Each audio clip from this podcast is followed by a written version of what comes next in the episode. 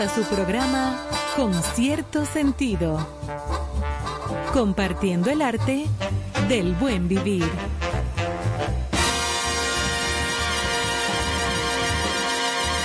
Por estación 97.7.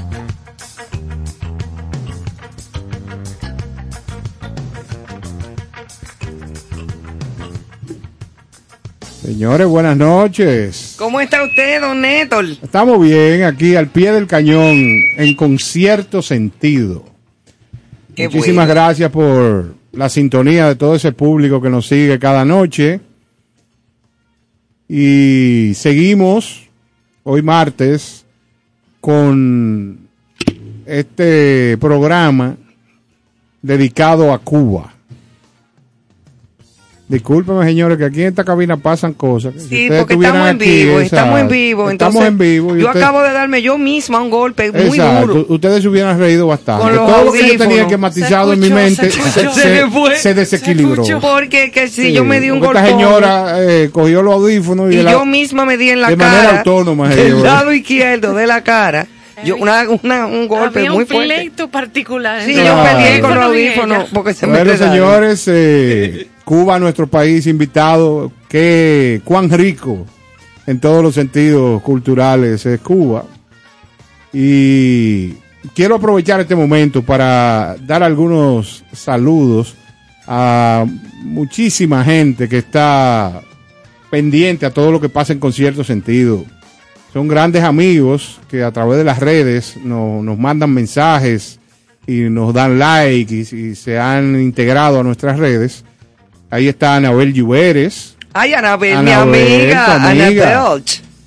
Marielena Veras eh, Bo, que está en Estados Unidos y desde allá nos está siguiendo. Ujú. Abil Peralta Agüero, César Jaime Duvergé, Laura Frías, Mayrelin Pimentel, Necker Caro. Saludo especial para esa oyente fiel que es doña Gypsy Caro, que, Ay, que mamá. es mi madre, que no se pierde el programa. Doña y al, y al otro día me llama para corregirme. Esto, es terrible. Porque ella produce. Es así, desde joven. Y Conchita Cabrera, Carlos Pimentel, Luis McDonald Ay, desde. Miami, José Manuel Tejada Gómez, Celeste Pérez de, de esta editora Listín Diario, el gran fotógrafo Félix Hungría, Ed- nuestro amigo Edwin Lamarche, Félix García, Willy Pumarol, esa, Ay, esa Willy. esa figura. Esa es una figura legendaria. Carmen Moll, José Manuel Vargas, ese gran mercadólogo. Esto va creciendo. Mariel de Luna, una gran amiga. Mariel de Luna, pero claro, mi Kenia amiga. Liranzo Núñez, esa gran cantante de, Excelente, de Kenia. jazz. Y no solamente del jazz, de, to- de todos los géneros. Sí. Zulima López desde Nueva York, esa gran host de, de la ciudad, que los dominicanos que llegan allá ya se encarga de, de que vivan las mejores experiencias culinarias. Eh, seguimos con Lice Valenzuela Saladín, nuestra amiga, Sandra Familia Landrón. Mm, También. Claro, Doris Melo. Y así como esta lista, si la leemos, duraríamos las dos horas. Pero es una comparsa No, de pero gente. claro, claro. Y estamos muy, muy felices de eh, la manera con que la gente ha recibido este gran proyecto. Qué bueno. Y vamos a seguir, vamos a seguir aquí. Señores, ¿cómo están ustedes? Por favor, yo quiero que... Bueno, yo estoy aquí y, ¿qué te digo? Con esa lista interminable de oyentes que ya tenemos, pues estoy eh, estupefactado, como decía alguien por ahí. Ves que Tienes es que normal. traer la tuya, Carlos. Sí, yo creo que... Yo dejé el bate en ¿Qué, el carro. qué pastilla es que tú bebes a esta hora? No, no, no, me di una agüita que producción nos trajo a nosotros. Claro, Claro, claro. no podemos decir la marca porque todavía... No, Todavía, pero pero en su la- momento, en su Sí, momento sí, entrará. Ya vendrá. Sí, porque hace falta, pero no, la, yo creo que para los pocos días que tenemos en el aire eh, estamos teniendo un buen feedback, una buena retroalimentación. Como ustedes saben, los proyectos cuando comienzan, pues van, la carga se va eh, eh, equilibrando en el camino. Ajustando. Y la gente nos va diciendo qué le gusta, qué no le gusta, qué le gustaría que, que tratáramos, ese tipo de cosas. Pero eh, ya podrán ustedes entonces entrar en contacto con nosotros a través de las redes, que es el medio ideal de estos tiempos para entrar en contacto con nosotros. Eh, ¿No es así, profesor Caro? Profesor, yo lo que veo es que usted tiene una energía. A él le que dan ni una la cosa. cede. Esto Sí. es increíble. A él le dan como Bueno, una- lo que pasa es que yo me, le- yo me levanto muy temprano en la mañana y, y hago meditación y después salgo a trotar. Sí, se manda y, y eso me da eso me da una energía para el día entero. Eólica, me imagino. yo no la cambio por nada del mundo. No, no, eso son buenas acciones No, que usted no. hace diariamente. Y yo sé que de acuerdo a ese accionar es que usted vive feliz. Así es, gracias a Dios. No, y ¿Y se necesita Johanna? esa energía aquí, que no cambie, que esa energía... Claro, es buena, es buena, es buena. ¿Y tú cómo estás? Todo bien, buenas noches, bienvenidos, feliz, contenta de escuchar algunos nombres, no todos, no estaba con muy bonga. Sí, sí, no, pero sí, escuché Pero algunos que dos sí, tres. sí, dos o tres. No, lo que usted tiene que traer su traer- Voy a lista. traer mi lista Yo voy a porque me mi siento, lista. Me siento opacada. pero vamos a traer esa lista, pero lo importante es que hay muchas personas dándole apoyo al programa.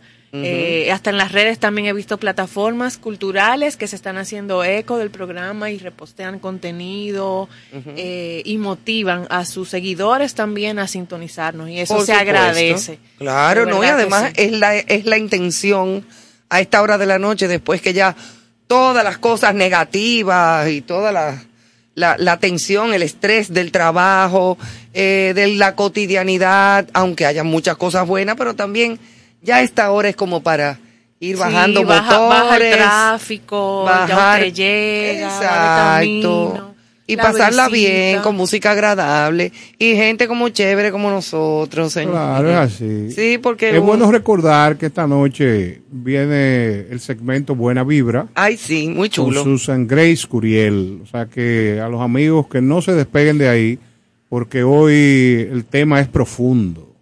Profundo porque como estamos en Cuba, ustedes saben que así como la gran virtud de que es la isla más grande del archipiélago de este Caribe tan intenso, eh, por igual hay muchas creencias, hay mucha muchas, santería. es- mucha santería, Sí, claro sí, que sí, sí. son santeros, pero, en, Pero es equilibrado. En el buen sentido. Más, ¿eh? adelante eh, veremos un, el profesor Charles. Ay, me llama ya. Ese.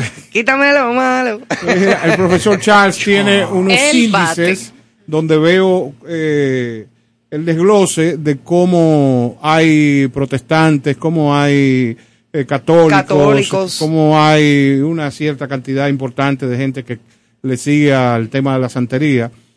Porque este programa lo que busca es que ustedes se vayan más informados de lo que están en cualquier ámbito donde toquemos o entremos. Claro, y todo tiene que ver con lo cultural, con las artes, con la música y con todas las cosas positivas. Es así, es así. Yo reitero, lo que quiero es que la gente no tenga miedo, sugieran cosas. Ahí me mandó alguien a, no, solamente está el número de teléfono de él, pero me mandó algo que tal vez ustedes lo vieron, y es el escritor Eduardo Galeano. Yo no sé si lo vio Néstor. Sí, claro que sí. hablando de que le están dando más importancia a, a cosas de tipo sexual. Entonces él dijo, bueno, vamos a tener mujeres con los pechos bien grandotes, hombres con su pene funcionando perfectamente bien, pero porque la, eh, la idea era que estaban gastando cinco veces más dinero En promover. En lo físico y en lo promover sexual. y en vez de invertir parte de ese dinero en la investigación para buscar alguna cura, algún alivio al mal de Alzheimer. Claro. Entonces dice, vamos a tener esta gente con los pechotes y todo el asunto. Y el cerebro sexual. muerto. Exactamente. Oye, Claro. pero bien interesante. Agradezco a la persona que nos mandó, me mandó ese video corto de Eduardo Galeano, un escritor uruguayo ya fallecido, Sí, pero muy bueno. pero muy bueno. Entonces, no tengan miedo de sugerir cosas, de, de- de- de pedirnos que in- se incluya tal o cual cosa, porque nosotros estamos completamente abiertos a Claro. ustedes. No, y desde esta noche nombramos de manera formal a toda la radio audiencia y sobre todo en las redes los grandes productores de este programa. O sea, involúcrense, eh, dennos apoyo, porque lo, aquí, lo que aquí queremos lograr es que con cierto sentido sea una gran comunidad de amigos. Que nos de gente, de gente que realmente ame las artes, eh, disfrute del entretenimiento y de, de los temas más importantes de la vida que tienen que ver directamente con la educación. Obvio. Entonces, y de ahí de tratar de fortalecer en nuestro país y en el mundo esa corriente de, de gente interesada en crecer. Esa es la idea, que nos retroalimentemos todos y que nos podamos eh, ayudar, porque no, yo, mira, en los años que yo tengo en los medios de comunicación, que son dos o tres, ¿tú ves? Sí, son pocos. Sí, algunos. Eh, he conocido personas y grupos de personas así como equipos y yo estoy acostumbradísima a trabajar en equipo. Bueno, Carlos y yo lo sabemos. Yo creo que sin un buen equipo eh, eh, eh, no se puede trabajar por más genio que tú seas. O sea, te- aunque haya una cabeza, que haya una directriz, ok. Pero si no se trabaja en equipo, no, no se funciona. Es un engranaje para que to- todo, es una maquinaria para que todo fluya. Y, pero hay personas que los egos no le permiten recibir opiniones o críticas constructivas o lo que sea y, te, y se ponen bravos. O no te metas, pues, tú no sabes de eso. No, o sea, al contrario, uno va eh, eh, eh, tomando de, de los demás. Evolucionando, una y palabra que evolucionando, y estado eso te ayuda a aquí. crecer. Quizás tú no estás viendo una cosa y te dice una persona eso y, y lo, y lo ves desde... Es bueno cruzar al frente para ver la pared de, de- Claro, que te daba la y lo espalda. bonito Estamos de de no sabérselo todo, porque eso es bonito.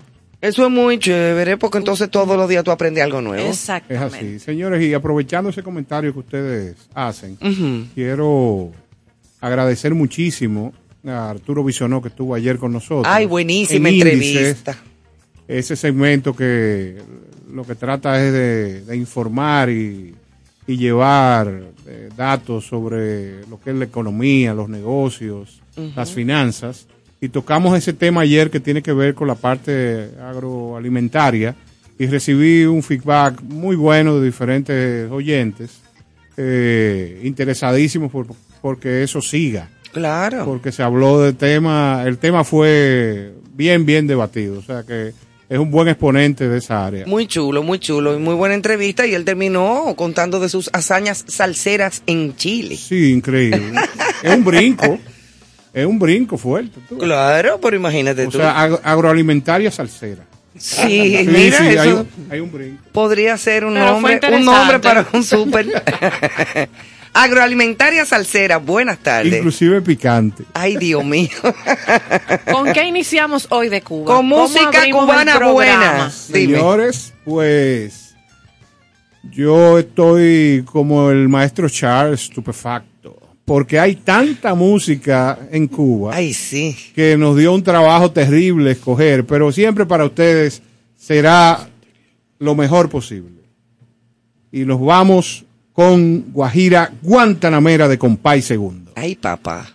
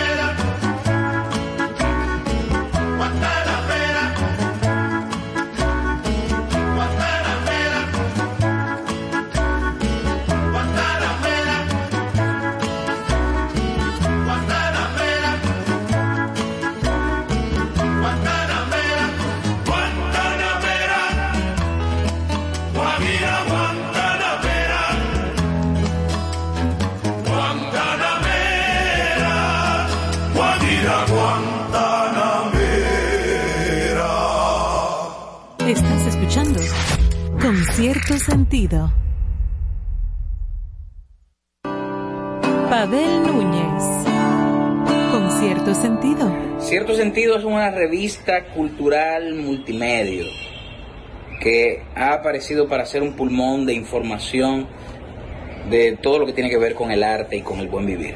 Así que, ya saben, manténganse en contacto con cierto sentido. Por estación 97.7.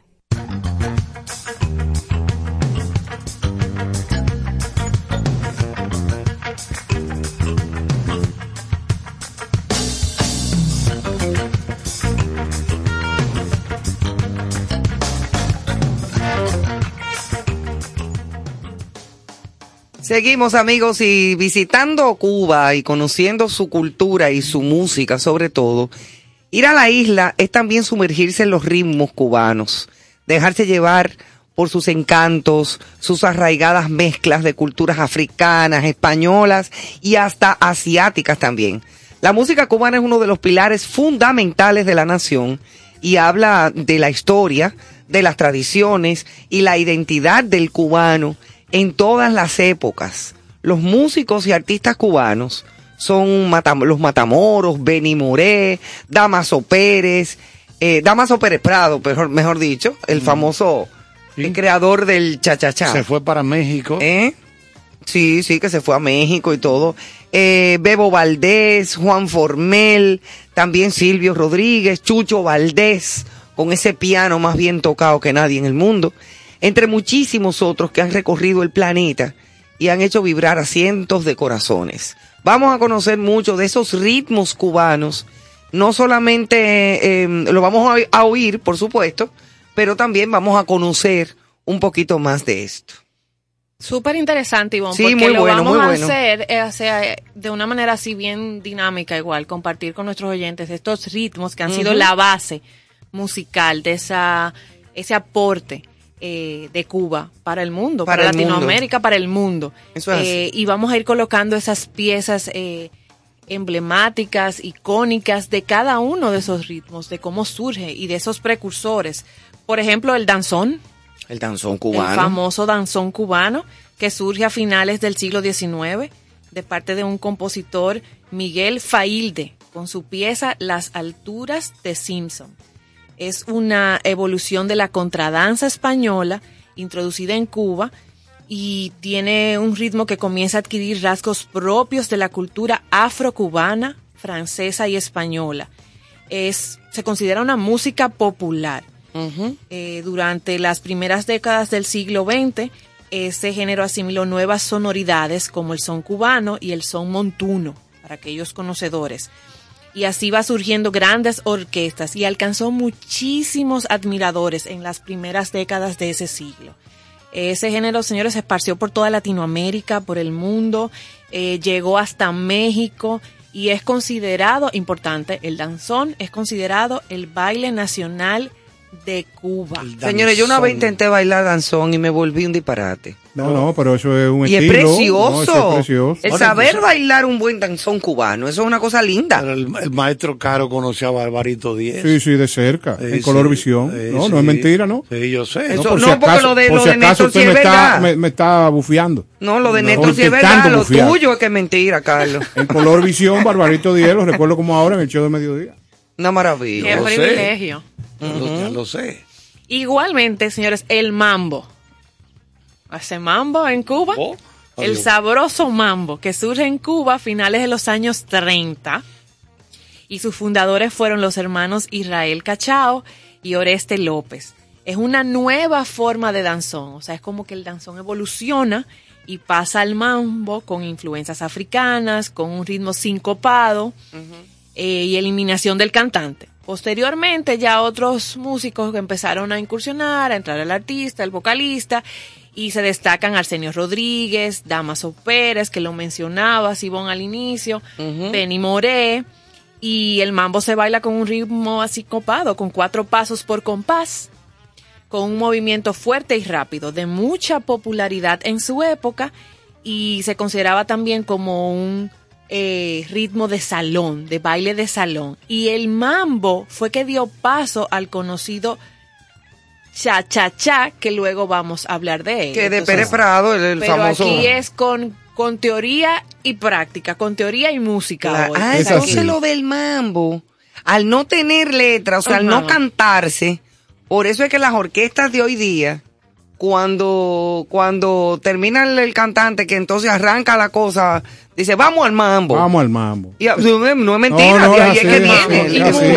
¿Eh? No, el, el- el mambo es la parte de un tema popular donde el cantante no es No partícipe. está- Y quisiera, y quisiera yo, por si acaso estoy cometiendo un error al afirmar esta, esta apreciación, que Manuel Tejada, que gente con más información que yo, nos confirme por las redes o una llamada si realmente lo que he dicho tiene algún sentido. Sí, sí, sí. Señores, yo quisiera puntualizar algo particular.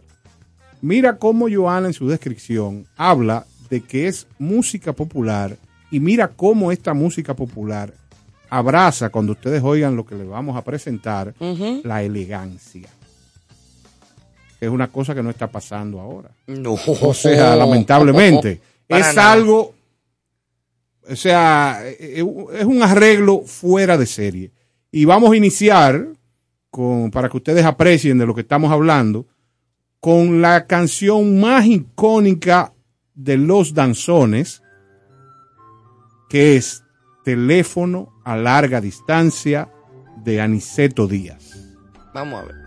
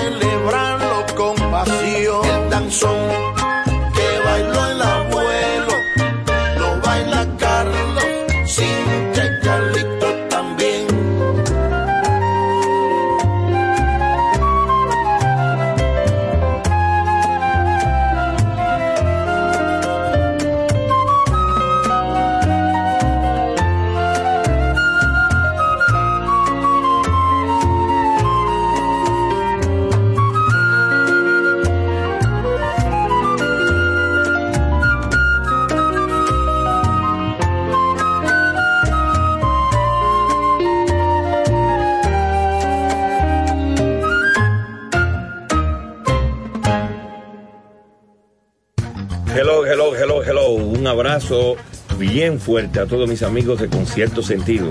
Gracias por compartir el buen vivir y la buena música. Chichi Peralta les quiere un saludo a todos sus seguidores y enhorabuena, eso va a ser un éxito. Dios le bendiga. Con cierto sentido.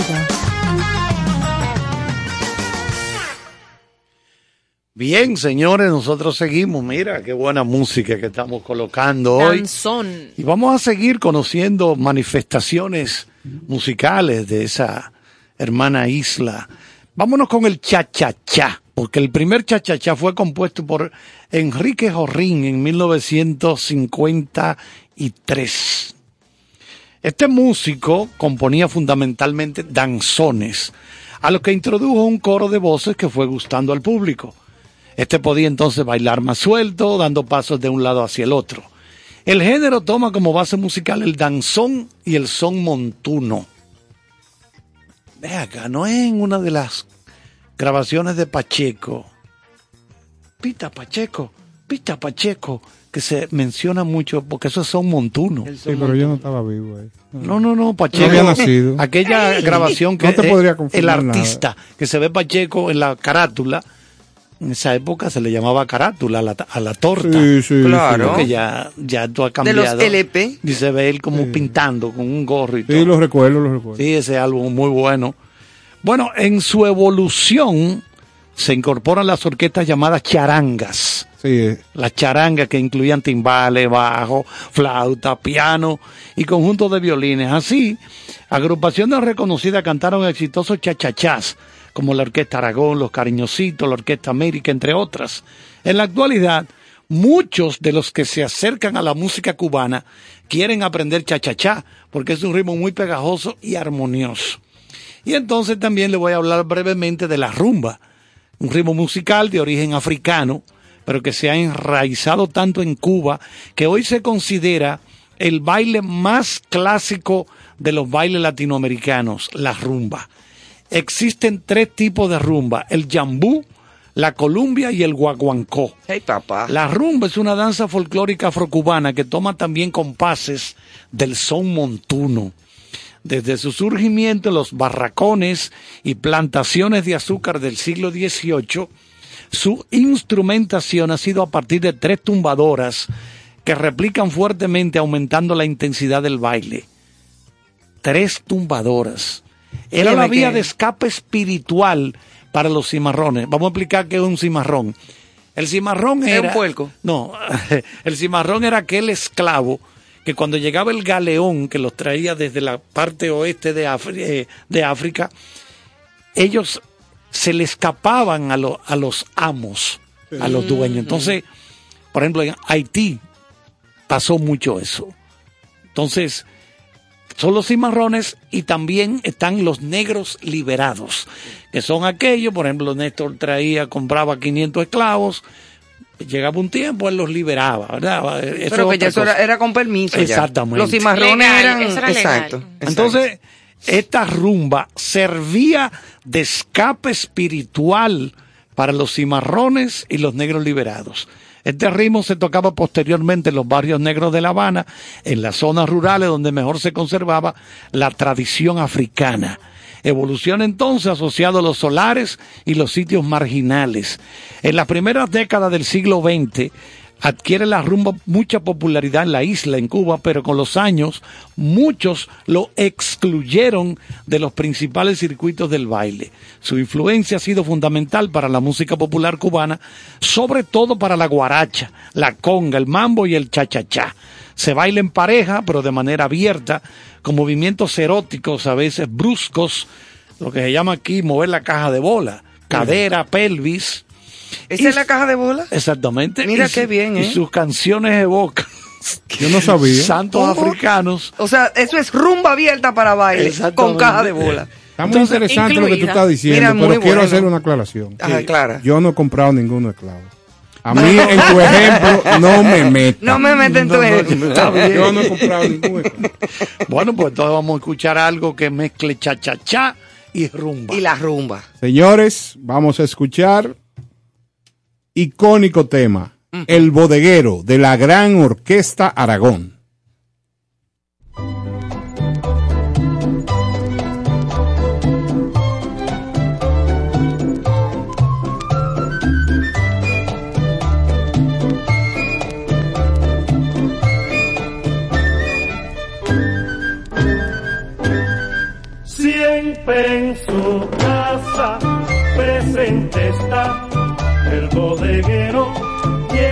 El cha-cha-cha. Vete a la esquina y lo verás que atento siempre te servirá.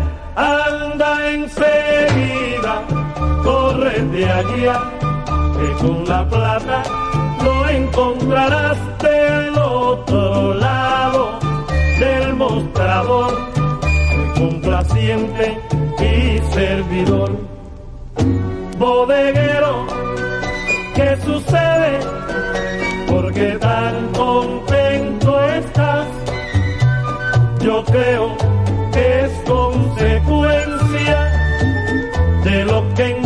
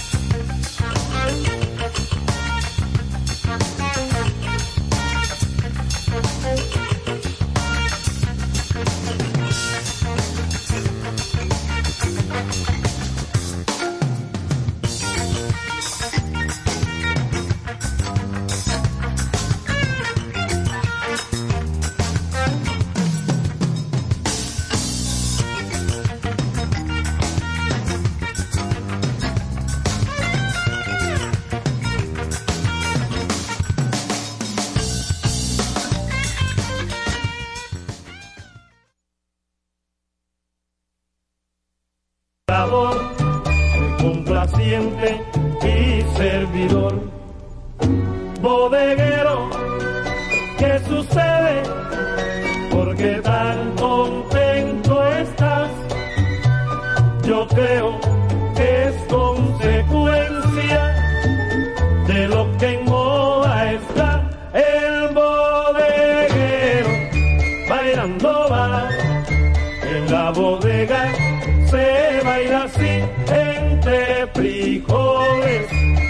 hay aquí el nuevo ritmo del cha-cha-cha.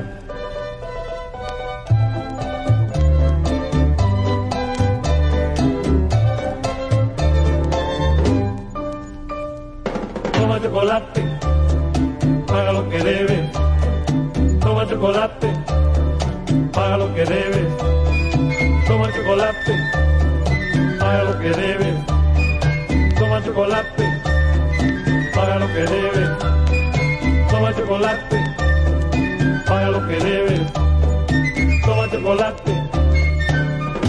en la bodega se baila así, entre frijoles, papa y aquí. En la bodega se baila así, entre frijoles, papa y aquí.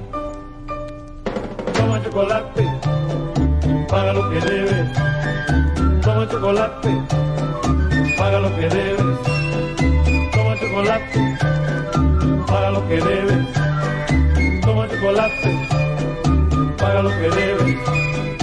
Toma chocolate, paga lo que debes. Toma chocolate, paga lo que debes. Toma chocolate, paga lo que debes. Toma chocolate, paga lo que debes. Toma chocolate.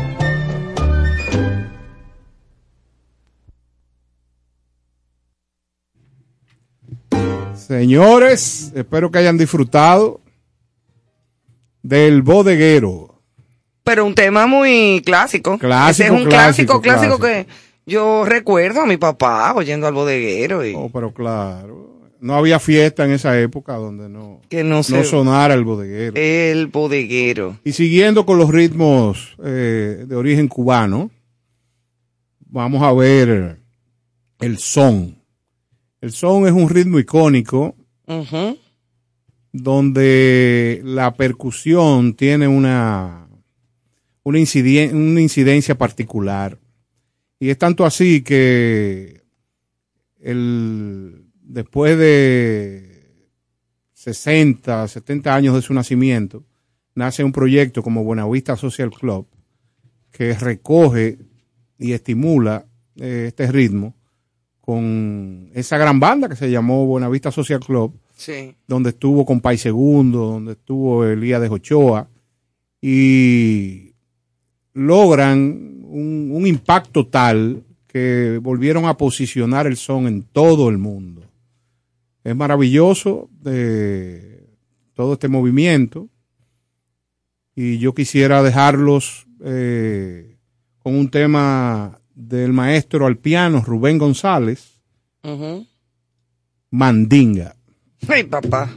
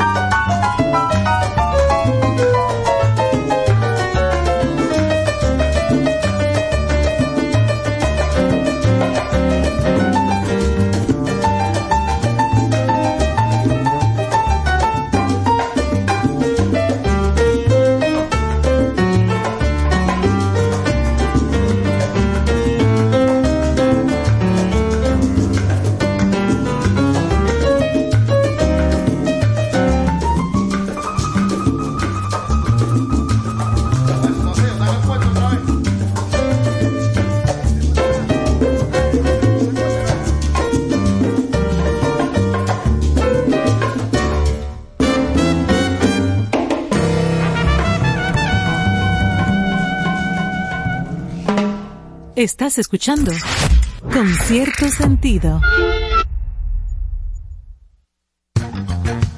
Hola, Les saluda Néstor Torres, estoy bien entusiasmado con cierto sentido. De lunes a viernes, de 8 a 10 de la noche por 97.7, se celebra el arte, la cultura y la buena música. Felicitaciones con cierto sentido.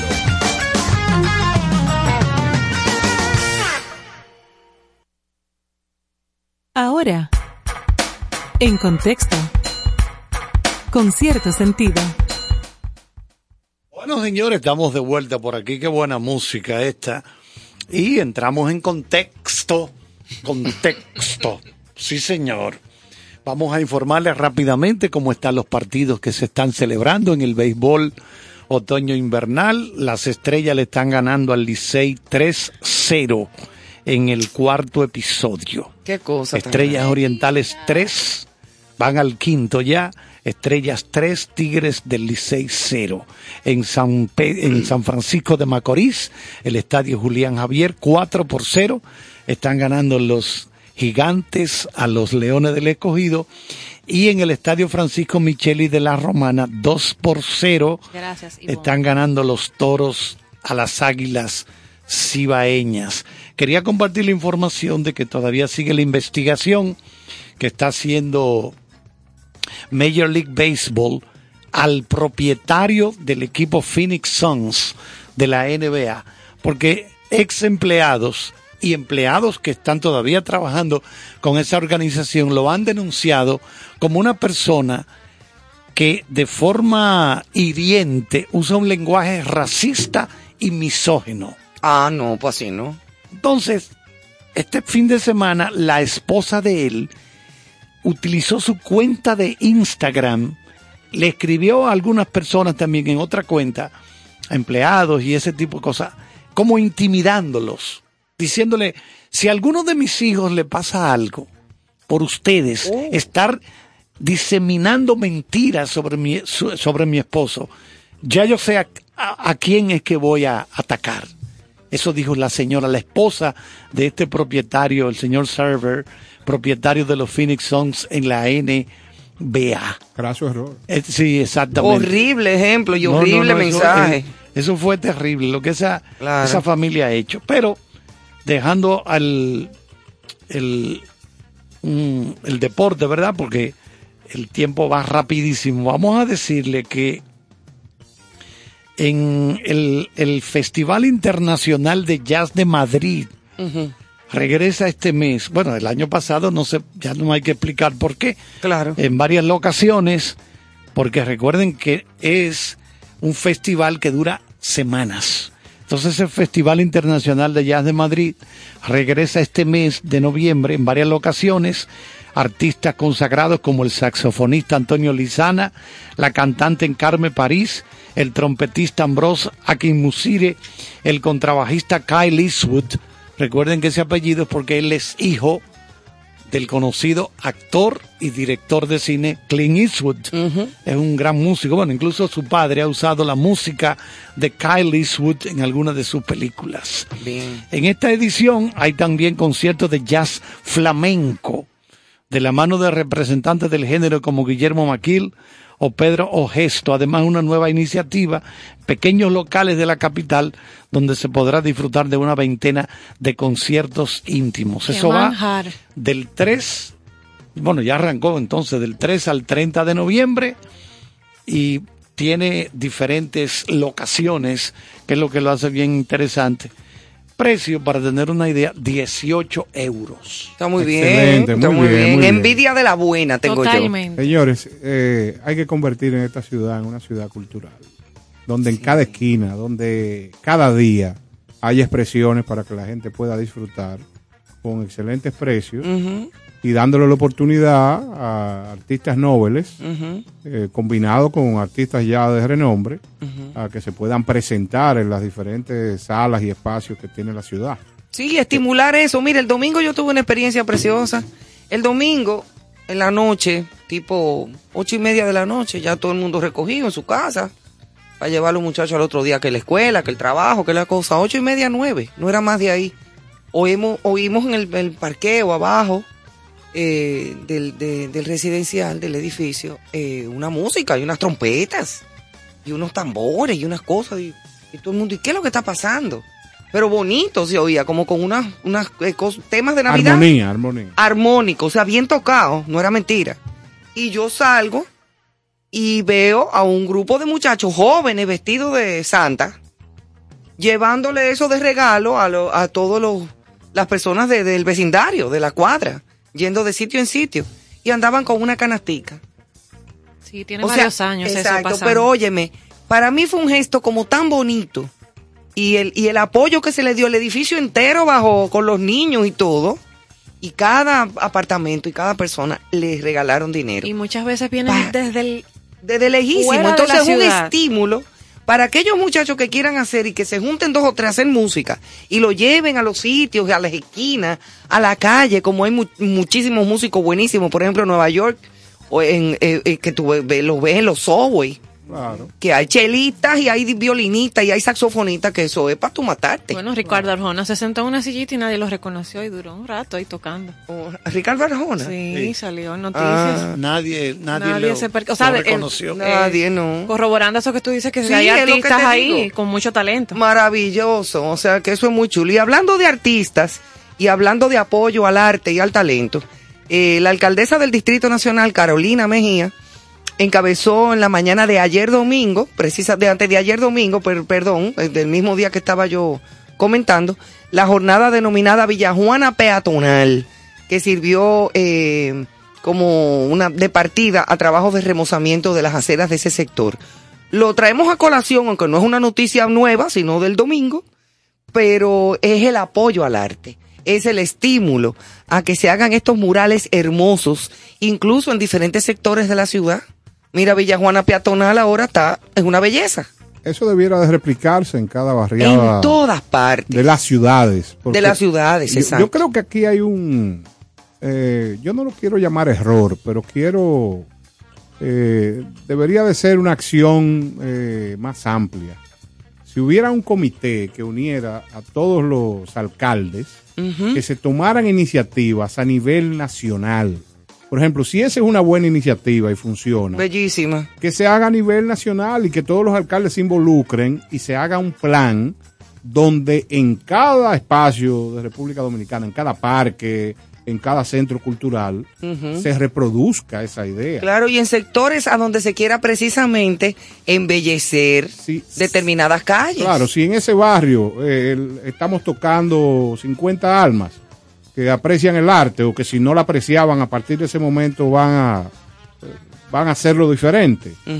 Si tú lo replicas por 32 provincias, Oh, pero claro. estamos hablando de que el efecto es mayor. ¿Tú te imaginas la cantidad de niños viendo cómo, cómo, cómo esas personas van pintando los murales? Que eso los estimula con la pintura, con la creatividad, con el color, Señores, con tan- la vida. Señores, tan sencillo como buscar, aunque estamos en una época que todo el mundo le llama difícil, pero dentro de las dificultades nacen grandes proyectos. Claro. Señores, tocarle la puerta a algún patrocinador, claro, con precios justos, y poner la Sinfónica Nacional o una filarmónica o grupos de cámara a que toquen en diferentes locaciones. Y bandas bonitas. Por Dios, o sea, las retretas. Sí, eso, eso se perdió hace muchísimo la- tiempo. Las Fuerzas Armadas Dominicanas tienen grandes bandas Dentro de sus estructuras y lo único que hay que hacer es tocarle la puerta al ministro de la Fuerza Armada, que es un gran hombre, y tratar de fomentar de que en cada parque de la República pudiera existir esa música los domingos o un sábado. Eso es un escándalo. Entonces, ¿qué pasa? Señores, el arte es sencillamente un bálsamo para el y, y individuo. no podemos vivir sin arte y sin cultura. No podemos. Hay cosas que definitivamente deben de, de estimularse. Claro, así es que felicitamos esta iniciativa de la alcaldesa Carolina Mejía eh, con esto de Villajuana Peatonal y ojalá que, como dice Néstor, se replique en todo el país. En todos los sectores de aquí de la capital y en el país entero. Felicidades, alcaldesa. Néstor, seguimos. Seguimos con Joana. Continuando Ah, con las noticias, eh, una noticia que ha sido también muy... eh, ha trascendido en muchos medios Ujú. locales, internacionales, de una artista de la que puedo decir que me considero fan. eh, Amy Winehouse. Ay, buenísima, a mí me encanta. Sí, esa Back to Black, eh, una de mis canciones, Sí. definitivamente. Eh, la antidiva, como se le conoce, esa cantante y compositora británica, exitosa por demás, pues aún de manera póstuma, pues vuelve a tener un éxito con una de sus piezas, que ha sido el titular, muy comentado, y es que es el último vestido que ella usó en su última presentación en vivo, que fue en el 2011, dice la noticia, en Belgrado. Eh, Terrible aquello. Sí. Porque recuerdo que la pobre con las drogas y el alcohol, igual Sí, que Winnie tan Houston. jovencita. Las últimas presentaciones en Europa, aquello fue terrible. Se veía La gente abuche- terrible. abucheando. eh, Tan se- se- artista, se Dios sentían- mío. Se Increíble. sentían estafados, Sí. robados. O sea, Ella ya no estaba no, no, presente en la droga esencia, acabó. no. Entonces, el novio que tenía Amy Winehouse Promovía. en cárcel, el tipo estaba preso por muchísimas barbaridades. O sea, Eso fue lo que la mató, la lo- droga. Eso es lo triste de, de- de ese caso de Amy Con Winehouse. tanta, con tanto talento. Sí, Lo sí. mismo pasó con Jim Morrison. Sí, sí. El de The 27 Doors. años se fueron. Con 28, 20 27, 28 igual años, muerto Amy, por la, por la- 27 por la I- droga. Importante ocupar este momento, señores, para Sí. llamar, hacer un llamado a la juventud, que vean todos esos casos terribles. Exacto. El que se involucra en, en situaciones eh, con las drogas, el único camino que tiene es la degeneración. Y lamentablemente, cárcel. no, claro, Sí, eh, cárcel, pero hospital o muerte. o sea, lamentablemente, eh, pero e- es oportuno hacer esa reflexión de que la gente eh, pueda alejarse de ese mundo, que no tiene, no tiene De, sentido. de lo que menos el hombre sabe de lo que hay ahí, en esa cabeza. Y tú no sabes cómo esos químicos, esos vicios, las drogas, los demonios que van a desatar A dentro de esa desatar, cabeza. porque no todo, incluso con el mismo alcohol. Oye. Hay gente que se puede beber uno, dos, tres tragos y no pasa nada. Exacto. Pero hay gente que se toma No un puede. trago y cambia hasta de personalidad. Una botella. Entonces, todos esas- esos, esos músicos como Kurt Cobain, que se han suicidado, jovencitos también, Mm. el de Nirvana, Sí, sí. Uno no sabe qué desató esas depresiones tan profundas en esas mentes que lo llevan a matarse y a no pensar ni siquiera en su hijita pequeña. La, la falta de respuesta. Oye. Oye, y las necesidades. Hay personas que no encuentran respuestas y, Y la buscan en las drogas. No, y que sienten que, que no- que no tienen más a dónde ir, qué, qué hacer. Sí, sí. Ahí es que está. Pues cerrando esta noticia, eh, ese vestido nada más y nada menos, o ese atuendo que ¿Y yo en usó en ese concierto fue en 243.200 dólares, enviar un 16 cheque. veces Dame dos. el valor del vestido, lo que ratifica el- los seguidores de culto de Amy, o sea, Ah. Doscientos y pico de mil Una dólares. gran 16 artista, ¿eh? veces. Tremenda era. A pesar de aquellas presentaciones, esa decadencia ya, esos seguidores de culto, ahí fieles a, a esta subasta de, de piezas de ella. Sí. Y se ha vendido en 16 veces el valor original. Oh, fresco, me. Es así. Seguimos con contexto. Yo no lo digo tan de manera tan especial Solo como Carlos. Sir Charles. Pero eh, seguimos Solo con esta noticia eh, a propósito de Cuba. Eh, la artista exilada cubana Tania Bruguera recibe el premio Velázquez por su defensa de la libertad. Esta reconocida artista ha recibido este reconocimiento ya que se mantiene totalmente en contra de lo que está pasando en su país. Ella es parte del exilio y trata de que cambie el régimen, como muchos de los cubanos que están fuera de su país le, llaman al gobierno actual de Cuba. Y al defender eh, esta condición, recibe este importante premio eh, estando fuera de su país y dice que no cambia su exilio hasta que las cosas no cambien en su país. Bueno, así es, y la entiendo. Sí, sí, claro, claro. Sí, porque volvemos al tema.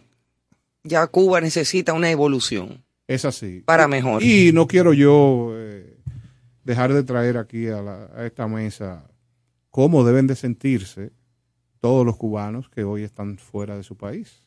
Y que, peor aún, se les dificulta volver. Exacto. Eso es terrible. Sí, terrible. Seguimos, señores, con buena música. Y ahora una artista que es imposible que falte en este catálogo musical que estamos colocando aquí es Omar Portuondo y su tema 20 años. Buenísimo.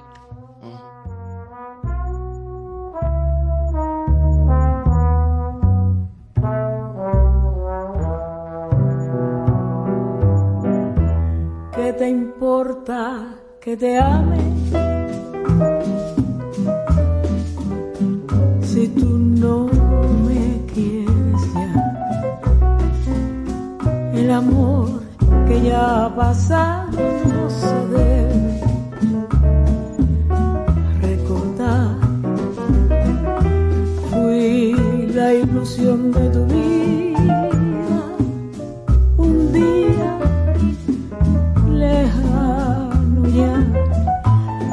Hoy represento el pasado, no me puedo conformar.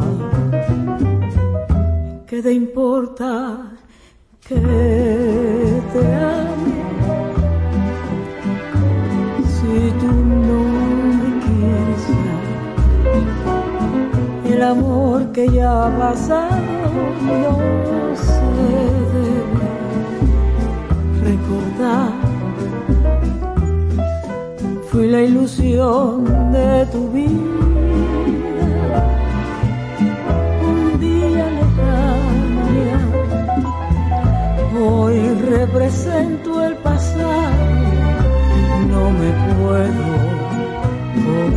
conformar.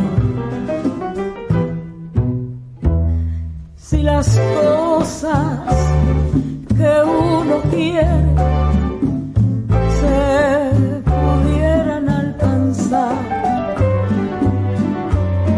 tú me quisieras lo mismo que 20 años atrás.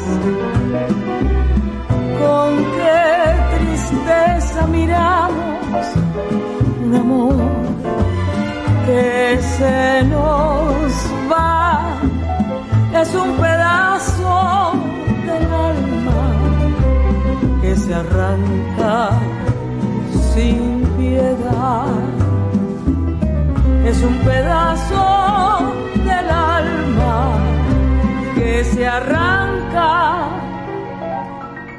sin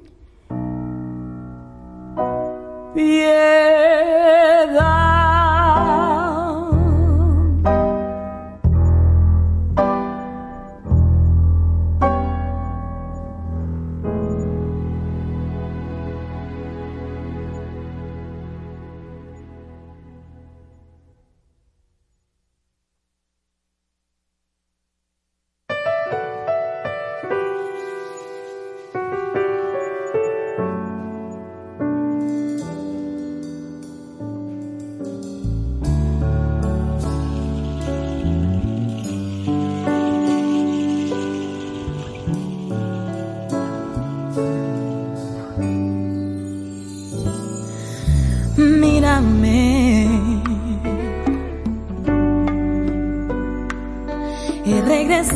A tu lugar. A compartir tu sufrimiento. A darte un poco de alegría. A ver que la esperanza no se ha todavía. A ver cómo se enciende sin interruptor tu luz al verme, a verte reír.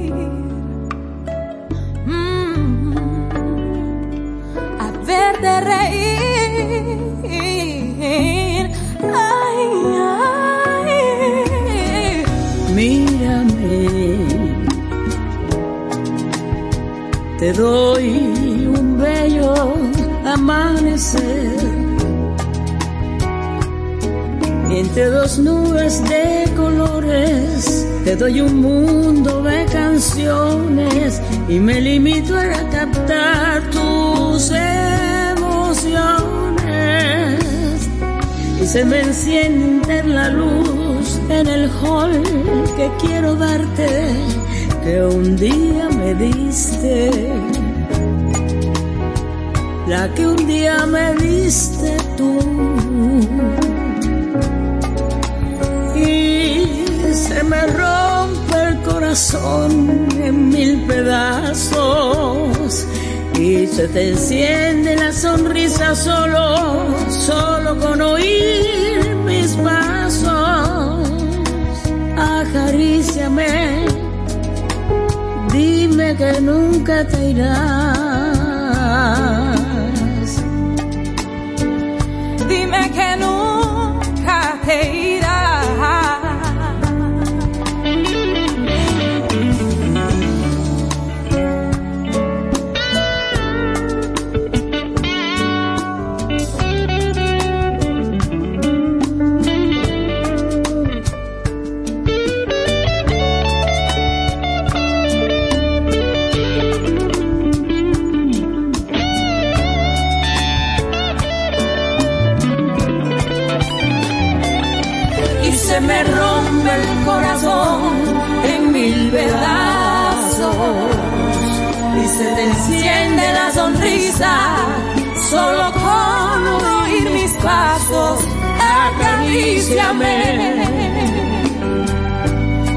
Dime que nunca te irás.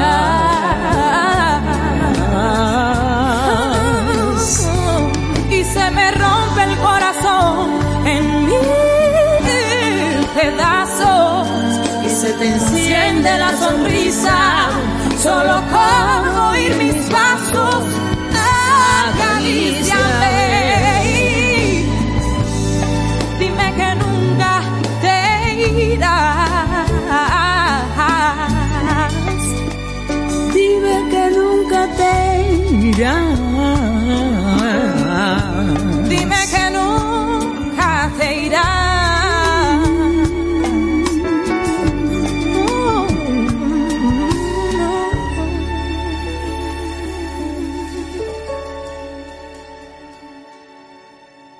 Pembian San, con cierto sentido. Felicidades a mis amigos Néstor Caro, Ivonne Veras, Carlos Almanzar y Joana Santana por el lanzamiento de su nuevo espacio con cierto sentido.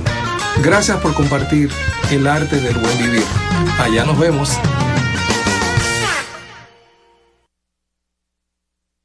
Joaquín Victoria, con cierto sentido.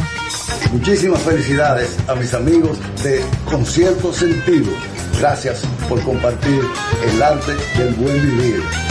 Enhorabuena, ya nos vemos. Bueno, queríamos recordar que el poeta cubano Raúl Rivero, una de las voces más influyentes de la literatura cubana del siglo XX, el siglo pasado, y lo que va de este siglo XXI, eh, falleció recientemente en Miami, producto de un paro respiratorio. Eh, bueno, él, recuerden, había sido condenado a 20 años de cárcel por ejercer periodismo de manera independiente y crear una agencia de prensa libre en Cuba. Pero gracias a la intervención personal del el entonces rey de España, don Juan Carlos, se logró que fuese liberado y enviado a España gracias a la intermediación del escritor Gabriel García Márquez. Márquez incluso estuvo en desacuerdo con muchas, estando Fidel todavía, Fidel Castro en el poder, eh, cuando fusilaron a aquellos soldados que, no sé si Néstor lo recuerda, que estuvieron involucrados en un tráfico, creo como que de drogas, cuando estuvieron en Angola y eso, lo fusilaron, lo fusilaron. Sí, yo estuve ahí. Y el propio García Márquez intercedió para... No le hicieron caso, dijeron que no. Cuando, Debiste cuando- haber llamado tú. cuando García Márquez iba a Cuba, iba cargado de libros. Eran, eran sacos de libros que le llevaba Fidel Castro. Y Fidel Castro los devoraba en cuestión de, de una Días. semana, días los devoraba. O sea, era muy amigo de Fidel, Gabriel García, pero Pero no lo complació. en ese tipo de No, cosas. no, porque una cosa es ser amigo y otra cosa es estar de acuerdo en todo. Exacto. Claro. El Papa y Fidel eh, tuvieron relaciones. Yo no creo, ¿no? De Bueno, él lo visitó. Recuérdate que Armani fue que le diseñó el traje a Fidel Castro para esa visita de él allá en el Vaticano. Sí, porque se, un flu. Sí, sí, una cosa bien. No, no, porque Fidel Castro era un oligarca. Con visión social, pero un oligarca. Y vivía muy bien. Lógicamente. Exacto. Le gustaba quesos y uvas. Yates, Y vines. Yate, yate, para pasarse pe- pescando y ese tipo de cosas. Ay, la buena Bueno, realmente lo- nos gusta patear el filete y los purés de papa a, a la gente que está bien. Ese tipo de comentarios son hostiles, Carlos. Eh, Carlos, eh, vamos a darte la pastilla. Ahora te presentamos Buena Vibra. Con cierto sentido.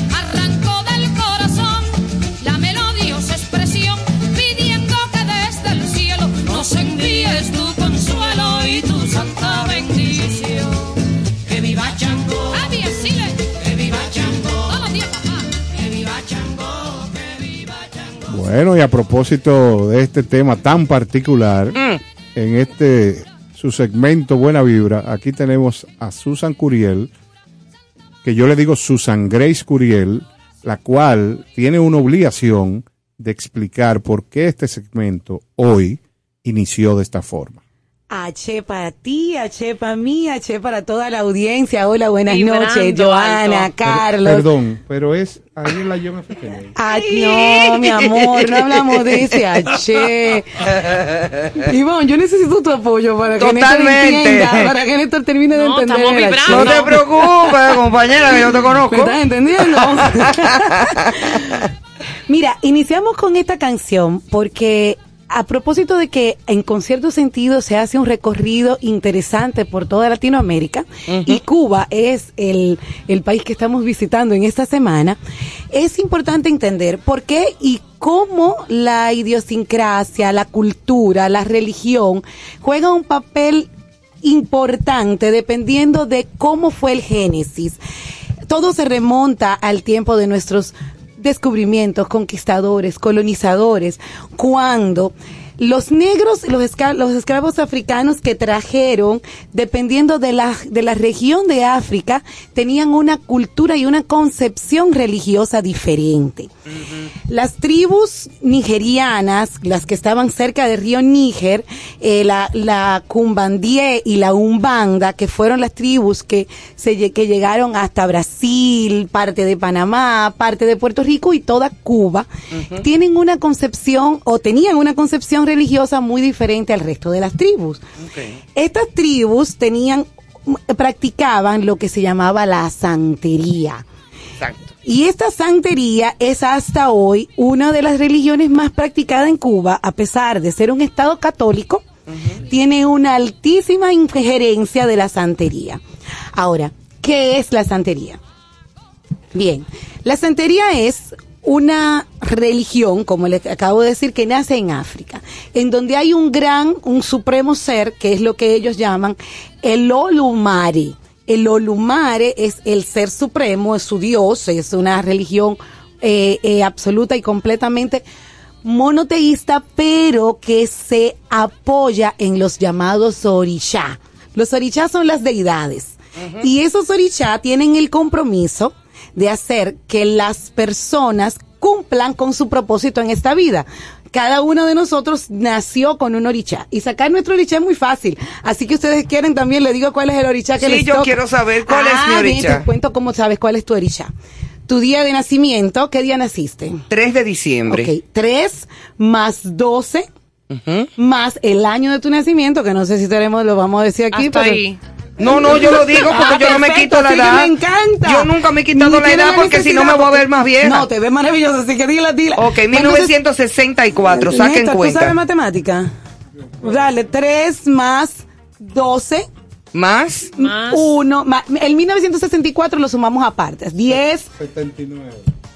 79. Eh, bueno, claro, Tres, sumando lo que ella 12 dice. más 64. No, pero la, la suma del año la tienes que hacer Vamos por partes, aquí lo tengo, vamos. Tres, 3 Más más, dos. más 12. 12 más la suma del mi del 1964. Sumar Ah. 1 más 9 Más más seis, 6 uno, más nueve, 4 diez, más los 15 de 16, ahorita. 20. 35. Están 35. Sumamos a esto el año de en el que en el que tú quisiste consultar tu orichá.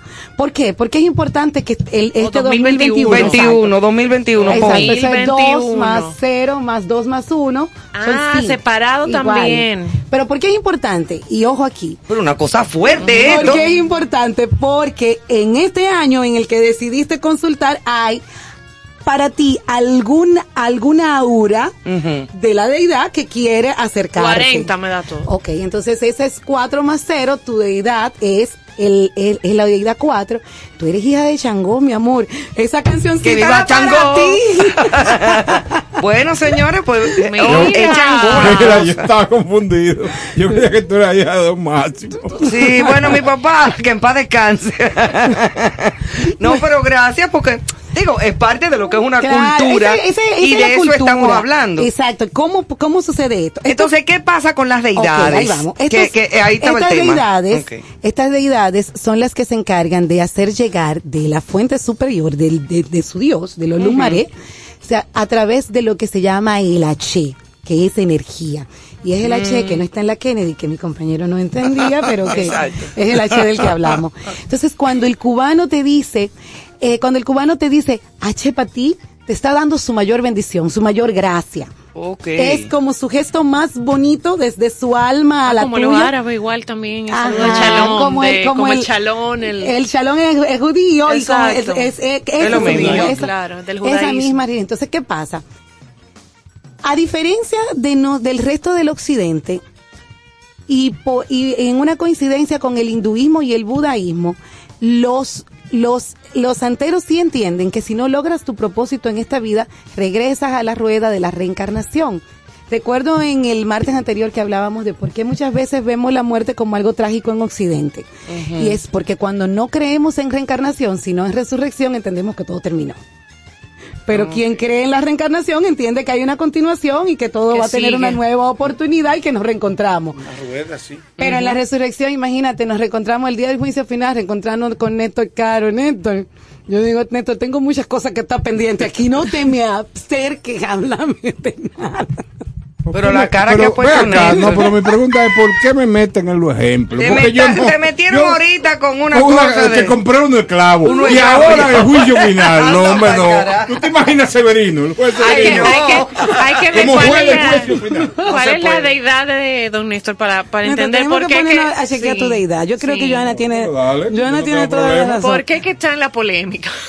Yo creo que le, yo creo que le llama ya. Vamos a ver, vamos a No, calcular. después, después tú me vas a decir ahí Calcula para... entonces. Tú sabes que quería hacer una anécdota eh, que tiene mucho que ver con lo que está contando Susan. Por ejemplo, mi gran amigo Francisco Céspedes, eh, desde el momento que tuve el honor de conocerlo, para que tú veas lo que es la fuerte presencia de la cultura cubana, de inclusive en el saludo. Yo me sorprendí el día que lo conocí porque él cruza sus brazos, hace una inclinación y no utiliza, y no había pandemia, las manos Ah, no ni el abrazo, porque siente que es un tema de energía. Correcto. Eh, El cubano, o me imagino todo el que practica en el mundo este tipo de, de actividad o de creencia, lo que trata es de no involucrarse con tus energías, que pueden ser buenas o malas. Igual que el Totalmente. japonés. Exacto. Exactamente. Sí, el hindú exactamente. también. Así mismo. Es una juntas. protección de energía. Entonces el cubano, sobre todo, la cruza para evitar la penetración de la tuya hacia él y, y dejar escapar sus energías hacia donde ti. Ah, sí, es- es- eso es exa- exactamente así como lo cuentan. Aquí no, aquí no abrazamos. Y nos besamos y las energías se mezclan. Michael Jackson cambiaba en un, en un concierto varias veces el calzado. Así. Porque la energía se le iban por los pies. Pues, no, No, porque se, es se iban, bailarín. se iban cargando, lógico. se iban cargando de, de energía. Se iban Por lo cargando que- En de creencias, cábalas, o sea, ¿verdad? O sea, Yo no creo, era que el No, pasito no. que le hacía hacia atrás, No, le no. la suela. Y el gritico. Sí, la. Pero, Susan, el asunto, porque yo tengo entendido que esos esclavos practicaban esta forma de religión y era como haciéndolo a escondidas. Correcto. Eso es lo que se llama el sincretismo. El sincretismo. ¿Qué sucede? Los nuestros colonizadores y conquistadores tenían la intención de que su su, eh, su religión, la católica, se propagara por todas las tierras eh, eh, eh, que habían Colonizados. colonizados. ¿Qué pasa? Era muy fácil lograr que los nativos de las islas pudieran modificar su, su cultura religiosa, porque nosotros teníamos aquí semíes, eran un semiero, una imagen, no tenían un nombre, no eh, básicamente lo que a lo que se le hacía culto era a los a los fenómenos atmosféricos, la lluvia, el sol, la, la producción, la buena producción. Pero estos esclavos africanos no vienen así. Estos esclavos africanos vienen con imágenes que ya tienen un aspecto físico, tienen un nombre. Entonces ellos comienzan a generar sus cultos en medio de, esto- de, de ya aquí en Nuevo Mundo. Los españoles botan, queman, dañan todo tipo de imagen que pueda traer algo relacionado con lo que ellos entendían magia negra. Claro. Entonces le comienzan a poner sus imágenes y a, y a presentarle los nombres de los santos que ellos dentro del cultura, catolicismo claro. tienen coincidido Claro, por las vírgenes. las vírgenes Los santicos. qué pasa cambiarte lo que te la- lo que te dan en el tetero desde siempre de un momento a otro es casi imposible Claro. ellos no lo aceptaron pero no tenían otra alternativa más que tomar la imagen dejarle el nombre que ya conocían y meterle a cada una de esas imágenes en un sincretismo. O sea, por esto es que la Virgen de la Caridad del Cobre, para nosotros los católicos, es para ellos Ochum. Que Santa Bárbara, Santa Bárbara, ¿quién es? Chango. Es Chango, entonces yo soy de cosas. Eh, Santa mira, Bárbara. ya está bien clara con Tú sabes, tú sabes que ahora, ha- haciendo un pequeño paréntesis, Susan, quizás no ahora, que estamos hablando de manera tan seria, pero en algún momento yo quisiera que tú me definas cuál es el uso en este proceso del agua de Florida. Ay, el agua de Florida. De Murray y Qué Langman. nueva esa marca. esa marca sí es nueva. Sí, pero mira, el agua de Florida y el refresco rojo. El agua de Florida y refresco rojo. Sí, Los cheles, Sí, Pero pero, que es en la entremos- santería, en la santería se Eh, usa el agua de no, Florida. Eso te iba a contar. Cuando Ah. entremos al lago de Florida ya tenemos que estar un poco en, en las otras islas, incluyéndonos a nosotros, República Sí, es Dominicana. verdad. Pero en Cuba no vas a tener incidencia con el agua de Florida. Entonces Murray y la, y la no picó nada. No picaron en Cuba. No, No les fue picaron bien, en- no Pero les aquí fue sí. bien. Aquí se Un la negocio. No, Néstor, Carlos, que Néstor no me permite manejar el tema.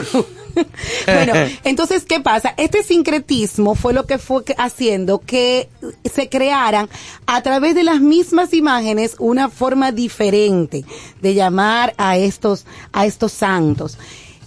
Así como todas las, las religiones, la santería también tiene una jerarquía y el máximo sacerdote se llama el babalao. Es el famoso babalao que tira los caracoles porque no se usan cartas ni se lee café, sino que se tiran 16 caracoles. Y esos caracoles no sirven solo como para adivinación, sino que es de alguna manera un mensaje que los orishas o las deidades están enviando a las personas que están consultando. Eso es como leer la taza aquí. Exactamente, pero con caracolitos. Ujú. Y solamente lo puede hacer alguien que sí tiene mucho estudio, que es el babalao. Primero te hace santo y a medida de que vas creciendo en los estudios, entonces ahí ya te haces el sumo sacerdote de ellos, que es el babalao. Eso iba a decir sumo sacerdote, El venía a la mente sacerdote. de, ¿Saben de quién es un babalao? ¿Quién es un babalao? El jugador de béisbol de grandes ligas, el, ¿cómo se llama? El venezolano Cabrera, que es uno de los más grandes honroneros de todos los tiempos. ¿Y él es babalao? Él es babalao. O sea, ya él alcanzó ese nivel que dice Susan. O sea, Wow. no un simple de que devoto, practicante, no, no, que ya alcanzó ese Aquí. nivel. Mira, ahora, y qué bueno que tú traes esa colación, Carlos. Tú sabes que Richard Weissman, que era un antiguo mago que hoy es un catedrático de la Universidad de Stanford de psicología, él comenzó unos estudios interesantes porque él decía que cuando él traía magia a la mesa, las actitudes de las personas cambiaban y hacían seres humanos más felices. Es como que de alguna manera la magia te conecta con una parte más agradable de tu realidad. Y él, en su estudio mágico, comenzó a hacer una prueba de si existía el H o la suerte. Eso existe y cómo lo podía hacer, pues no hizo más que tomar un experimento de una muestra social de unas 85 100 personas y comenzó a trabajar con ellos el tema de ver cómo incidía su pensamiento, porque en el final todo lo que es la suerte es cuando una cantidad de, fenóm- de fenómenos sucede de una manera conveniente. Pero se dio cuenta que en el mundo de los deportes era donde más aplicaba y era por una percepción absolutamente mental el tema de la suerte. Y de hecho, hasta nuestros días decimos, este equipo tiene una racha buena Sí. o tiene una mala racha. Y en los deportes hay muchas cábalas. Sí, en los deportes hay muchísimas Muchas cábalas. cosas, sí, sí. Entonces él, en, en medio de su estudio, se dio cuenta de que, de que cuando un jugador salía victorioso y vol- tenía que regresar para el próximo partido, ya era tanta su seguridad que se creía merecedor de la suerte. Sí. Y el equipo contrario o, o los jugadores contrarios entendían que se estaban enfrentando contra el, el- la persona que en este momento lo acompaña a la suerte y aún teniendo mejores condiciones físicas, se ponía en una condición de desventaja. Se dejaban sugestionar, porque eso es sugestión, Era ¿eh? sugestión. Eso es sugestión. absolutamente una sugestión. Óyeme, qué interesante. Entonces, ese es el tema de la suerte. Yo te quiero preguntar, maestro Charles, ¿tú crees en la suerte? Bueno, lo que ocurre, por ejemplo, en el deporte, que no se puede pretender que un equipo gane toda- todos los juegos. O sea, eso es imposible. Puede ser el mejor equipo del mundo en el deporte que sea. Fútbol, béisbol, tenis. Es imposible eso. O ¿Pero sea, por suerte o por probabilidad?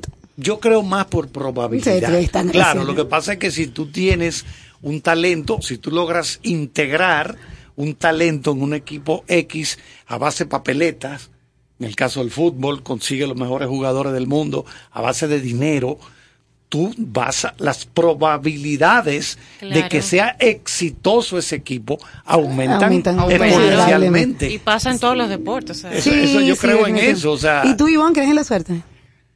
Yo creo que es una serie como de cosas de concatenación de, de, de sucesos eh, favorables. O sea, eh, Ahora, señores, eh, más o todos menos. tenemos rachas, todos, todos en nuestras vidas hemos tenido rachas buenas Y rachas malas. Hay Eso una es racha verdad. mala que se daña la nevera, se daña No, el no, carro. no, y eso es lo de se- menos. se muchas Y te cosas. bota Tú la me, tú me disculpas, pero eso no es raya, es un problema eléctrico. que tú tienes en tu casa. No, pero por ejemplo, Eh, si la se- debería el carro también. se te daña el carro. Mi, pero No, no, no. hay- hay Eso muchos. pasa, mira, se Sí, te sí, enferma sí. un familiar. Sí, sí, te sí. pasa algo y te rompe un pie, Sí, se sí, te sí, daña sí. la nevera. Hay un Eh, dicho eh, famoso o sea, es como una detrás de la Eh, otra. A mí me ha éramos, pasado. éramos muchos. y parió la abuela. Gracias. O sea, que Entonces, yo una vez tenía una racha tan como que yo dije que yo voy, yo dije, señor, yo me voy a coger para San Cristóbal a tirarme en cruz y a darme un baño de Sí, cole ese, ese bacalao. famoso tírate al Eso- mar, eso de es parte de la espalda. cultura. Eso es Exacto, sí. la Aunque yo no creo en eso, no lo hice tampoco. Pero sí, llegué a ir Pero a la playa y me tiré pensaste. en tirarme en cruz para atrás. En el, en el mar. Pero Porque, mira, oye, pero mira, yo mira no cómo la salí de una. Mira cómo la incidencia de todo lo que te pasó en lo primero que pensaste, que es parte de la idiosincrasia, es hacer un acto. Sí. Parecido. oye. como atento di que, porque yo lo dije di que atento a chiste, pero me llegó a la cabeza. Después que yo había dado rodillas, que yo había rezado, que le había pedido a Dios. Pero a pesar de todo, déjame Y no hubo forma. Fue una cosa de meses ahí, ahí.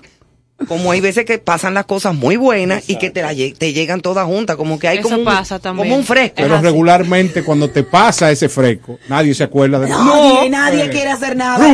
¿eh? Mire, ustedes saben que hace un ratito le pedimos y le solicitamos a nuestra audiencia, Susan, que ellos sean los productores o coproductores del programa. Y esta noche, de verdad que tenemos que felicitarlos porque tenemos todos nuestros seguidores muy activos, Vamos a darle un aportando, a esta preguntando audiencia. y todo. Y aquí te llega Vamos a esta sus pregunta, saludos. claro, Neuri Hernández, perdóname si lo está abreviado, si no lo pronuncio como es correcto, dice, ¿con qué tipo de ofrendas puedo agradar a esas deidades? Mira, va a depender de qué deidad siempre quiera agradar y primero de qué deidad sea la que la rija, como ya sabemos, ya ya ya entiendo que sabemos cómo calcular la deidad de cada uno, ¿sí? Eh, Por ejemplo, a Chango, ¿cómo yo le hago una Mira, ofrenda? Chango es 4 de diciembre, mi amor, próximamente está de fiesta. Mi cumple- cumple- espérate, está de espérate. fiesta. Un cerdo. No me hagas eso, Changó no le gusta No, eso. pero óyeme. A Changó es harina, a óyeme, a Changó, a Changó es harina de maíz con quimbombó. ¿Y qué es lo que es quimbombo? Lo que no te gusta a ti, el molondrón. Ah, pero no importa, yo lo consigo.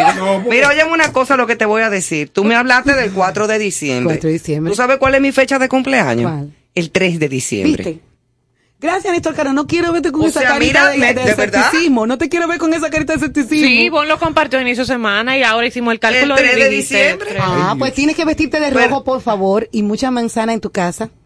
Yo siempre, sí, yo compro. Te voy a comprar una caja de manzana de la Y para responder Vamos a con- todo va, de- va a depender siempre de qué. Mira, hay una cosa que yo creo muy particularmente y obviamente no de- no es exactamente lo que debe hacer, pero es lo que creo. Ninguno de los rituales que le hagamos a ninguna deidad es lo que de verdad hace que las cosas pasen, No, hombre. sino es la fuerza en el pensamiento que ponemos siempre. Eso eres Pero, tú. Para pero- aclararlo. Pero esos elementos se hacen más fuertes. El, el ser humano es muy visual. Si el ser humano ve que tiene un, un velón encendido, cada vez que cruza, se conecta con ese propósito. Sí, a mí me da muy buena energía prender velones con buenas aromas en mi Y por eso casa. funciona. Entonces, Funciona. Cualquier, Chévere. cualquier cosa que de repente, no hay, el- no hay un mejor maestro de espiritualidad que la intuición. Cualquier cosa que de repente te dé deseo de hacer un día, O te potencie ese o te exacto. la energía, eso yo creo que siempre va a ser Exacto. una de las mejores ofrendas. Aquí, como no trabajamos con la santería, en la República Dominicana no hay santería, es muy difícil que ella pueda hacer ofrenda a esos santos. Sin embargo, pues lo que le digo, que su intuición la, la guíe. Que sea lo que le salga, Lo que de- le de- salga, que alma y el fluya. corazón. Sí, porque vamos, vamos. Esperamos que, que esté complacida con la respuesta y siga solicitándonos información. Que nosotros, De cualquier tema y, y de cualquier con cosa. gusto, exacto, con gusto le daremos respuesta. Claro que sí, saludando a todos los seguidores. Sí, igual a Robert Estrella que está activo en las redes también comentando sobre el tema, eh, agradecerle por eso y a Francisco Javier Rojas también, o sea que qué bueno que se están sumando, integrándose al Muchísimas contenido. gracias. Mándamele un gracias. mensaje a Francisco Javier que eso va a cambiar, tú le dices. Ya, Francisco escuchó. Ya. no te preocupes, que eso viene. Eh, Seguimos Susan, entonces. eh, y yo me pregunto, sí, exacto, que continuando y no sé si cerrando el segmento, en Cuba justamente que has eh, traído este tema de, de ellos y esta la santería, sus prácticas, la buena suerte, que practican, que hacen para esas personas que sí creen en ella, ¿cómo se llama eso? Sería atraerla, atraerla, imán. atraer ese Mira, imán de... en, en la santería, eso que decía, que nos, que la pregunta que nos hacía Neuri hace un rato, eso que se llama una ofrenda, en la santería se llama un evo. Y ellos, Evo. un evo. Un evo. Un evo es la ofrenda que se le vaya a hacer a cualquiera de los orishá o las deidades que se está evocando dependiendo de la situación que la persona se está viendo en ese momento. Como en Cuba, como en toda Latinoamérica, nosotros tenemos una cantidad impresionante de rituales, de, de, de, de normas, de costumbres, de creencias que nos acercan siempre a la buena o a la mala para suerte. romper esas rachas. Y, y es importantísimo saber cómo ellos, a pesar de estar en el exilio, mantienen por las generaciones y por las distancias todos los, los elementos que desde Cuba venían entendiendo que eran parte de lo que hacían la, la, la buena fortuna. En los Ebó hay, ellos cuando comienzan a hacerse santo, cuando ya tienen la santería, porque la, la, la santería no tiene un lugar donde practicarse. El lugar es la propia casa. Por eso el santero se hace un amigo, un consejero, sí. eh, eh, eh, Y hay gente que tiene unas mesitas, por ejemplo, con mucho a virgencita y santo y cosas. Eso es parte de. en ese altar siempre va a haber alguna alguna fuente como un bol que Con- es donde está su santo.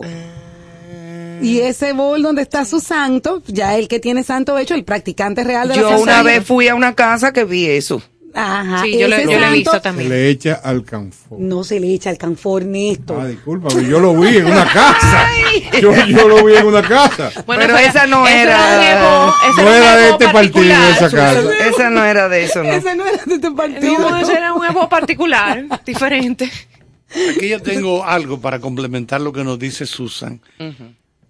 Es un, la santería es politeísta. O sea, no, no, no, se, no se queda con un solo, eh, una sola deidad. Son, como tú dices, domésticos, se practica sobre todo en el ámbito privado. Se origina en Cuba y otras zonas del Caribe que recibieron esclavos yoruba en la época colonial.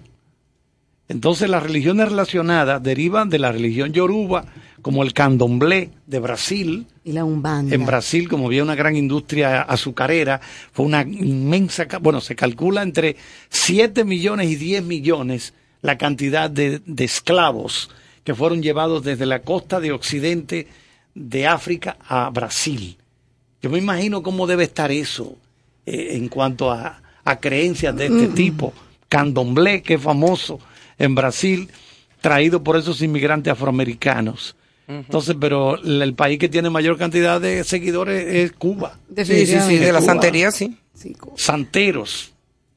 Que, que Definitivamente. de paso aclarar, como decía Susan, que, que un 40% de los cubanos que es- practican el, Practica catolici- el catolicismo, con ese sincretismo africano, un 5% evangélicos, un 30% santería, o sea que es, al- es alto, Es altísima. Bastante creencias alto. africanas y un 25% es el que no practica ninguna religión, pero es muy alto el porcentaje de la dejó las santería. anteriores. Sí, ya yo me quité de eso. Pero oye, una pregunta, eh, hablando de eso y de, de lo que es la espiritualidad en Cuba. Aquella eh, eh, comunidad católica, dentro de lo que era el régimen de Fidel Castro, eh, ateo, totalmente, Ujú. y dentro de una sociedad donde era atea. O Yo sea, creo que lo hicieron ilegal. lo hacían escondidas. Lo hacían de manera sí. escondida. De manera escondida, Sí. o sea, la- los que tenían ya esas creencias católicas, sí, ¿no? Sí, de manera escondida. Exacto, y los evangélicos por igual, No, supongo. era- sí, todo lo que tuviera que ver con cristianismo en cualquiera de Exacto. esos era, de Era a escondida. escondidas. Sí.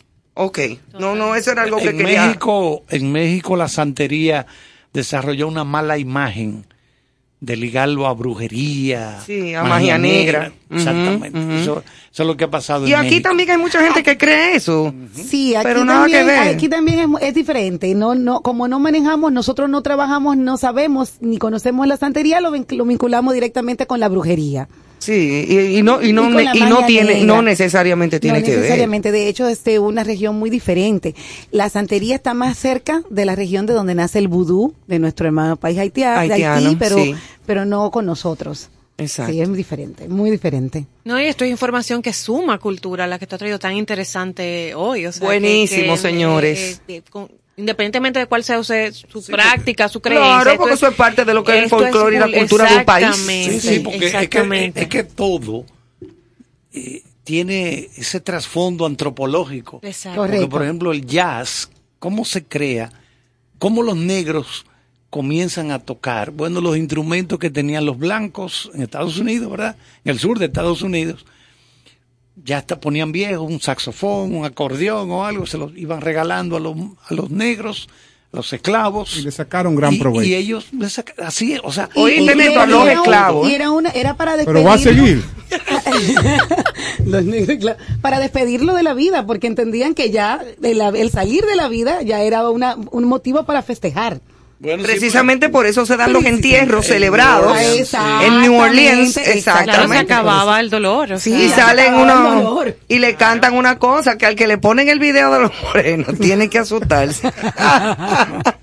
Señores, Pero pues, eso es buenísimo, muy bueno. como todos los martes, Ay, me quedé con deseos de más, Susan. claro, Ay, como sí. todos los martes, la gente muy complacida con este segmento, buena vibra. Sí, señor. Y con la gran presencia de nuestra querida amiga Susan Grace Curiel. Vamos a seguir aprendiendo con ella y a partir de hoy la vamos a nombrar como una pieza fundamental de concierto sentido, nombrándola agregada cultural de este Eh, proyecto. Eso necesito, eso merece un aplauso, Carlos. ¡Bravo! Esas manos, esas manos. Muchísimas gracias, Susan, y hasta el martes próximo. Gracias. Claro, claro, martes. tenemos por aquí otros temas de interés. Señores, vamos a recordar, para hacer, antes de pasar a más de la buena música que tenemos. Eh, Perdóname, ah, Néstor, que sí. quería decirle a Susan, yo sé que a ella le va a encantar, no, tal vez la conoce esta frase, que las coincidencias no son más que una forma de Dios mantener el anonimato. Ya, Ay, déjalo. tú estás pago, te puedes ir a acostar. La amé, No, no, pero oye bien, la amé. oye bien. Esto está para poner un bumper e irse. Sí, ya. Después de esa frase. Pero no va a ser así. No. Procuren desayunar. va- va- exacto. Como Son dice bien el desayunados. procuren desayunar. Exacto. Señores, eh, a todo el, el público que guste este fin de semana, precisamente el viernes, de buena música, en el Teatro Nacional va a estar el maestro Raúl Di Blasio. Ay, sí. Eh, sería bueno que, que disfruten de este gran concierto a partir de las 8.30 de la noche en el Teatro Nacional. Vamos a saludar eh, de cerca, que me llamó y me dijo que por qué yo no lo había mencionado, al gran amigo Billy Hasbun. ¿Y cómo va a ser que no? Si ayer lo ¿cómo que mencionamos no? tú y yo. Claro, yo le dije, yo le di un, un recorrido de la mención que le hicimos. Pero totalmente. Pero parece que él estaba en oficios. Dos días hablando Sí, de él parece que cocina. Sí, entonces Ah, él, ok. él estaba preparando una paletilla de cordero. Mínimo. Estamos hablando que es un tipo de. O una paella, o una paella para 12 personas. Exacto. Entonces, no estuvo oyendo el saludo que le mandamos con mucho aprecio. Claro que sí, Y un o- abrazo, Billy. Claro. Y otro detallito. eh, en es- desde España nos escucha Camila Ramia Capellán, que está de cumpleaños en el día de hoy, a la cual le llevo un gran abrazo, que es la novia de mi hijo. Y ¿Qué le razón doy, hay? a las 4 de la mañana? No sé, pero parece que como Digo cumpleaños yo, está despierta. Son 6 horas. Ay, es su cumple. Es su cumple, felicidades, mi felicidades para ella, una persona que goza de todo nuestro aprecio y cariño y deseándole lo mejor Muchísimas felicidades. Un abrazote. a la gran Camila. Allá son las 5 de la mañana. Ah, efectivamente. Señores, y ahora seguimos con la buena música de concierto sentido y vamos a esperar que asocien este tema, que no es más que Candela de Buenavista Social Club, con todo lo que dejó Susan en el tintero. Candela. Ay, papá.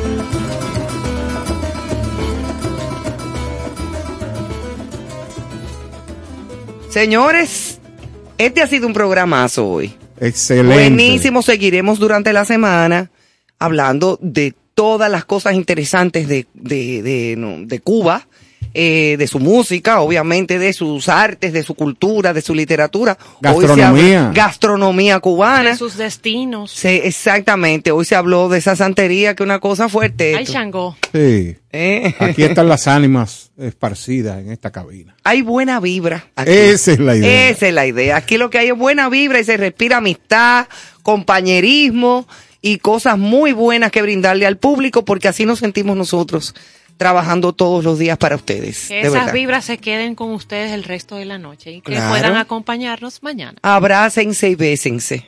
Bueno, señores, igualmente estamos muy complacidos de este programa, interesante como cada martes, porque Susan trata unos temas bien, bien interesantes y trascendentales. Es así, es así.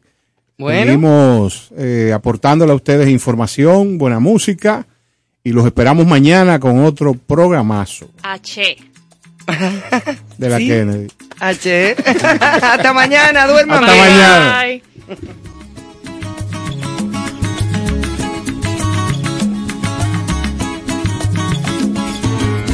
de mi tierra bella, de mi tierra santa. Oigo ese grito de los tambores y los timbales al cumbancha. Ese pregón que canta un hermano que de su tierra vive lejano y que recuerdo le hace llorar. Una canción que vive entonando de su dolor, de su propio llanto y se le escucha penar.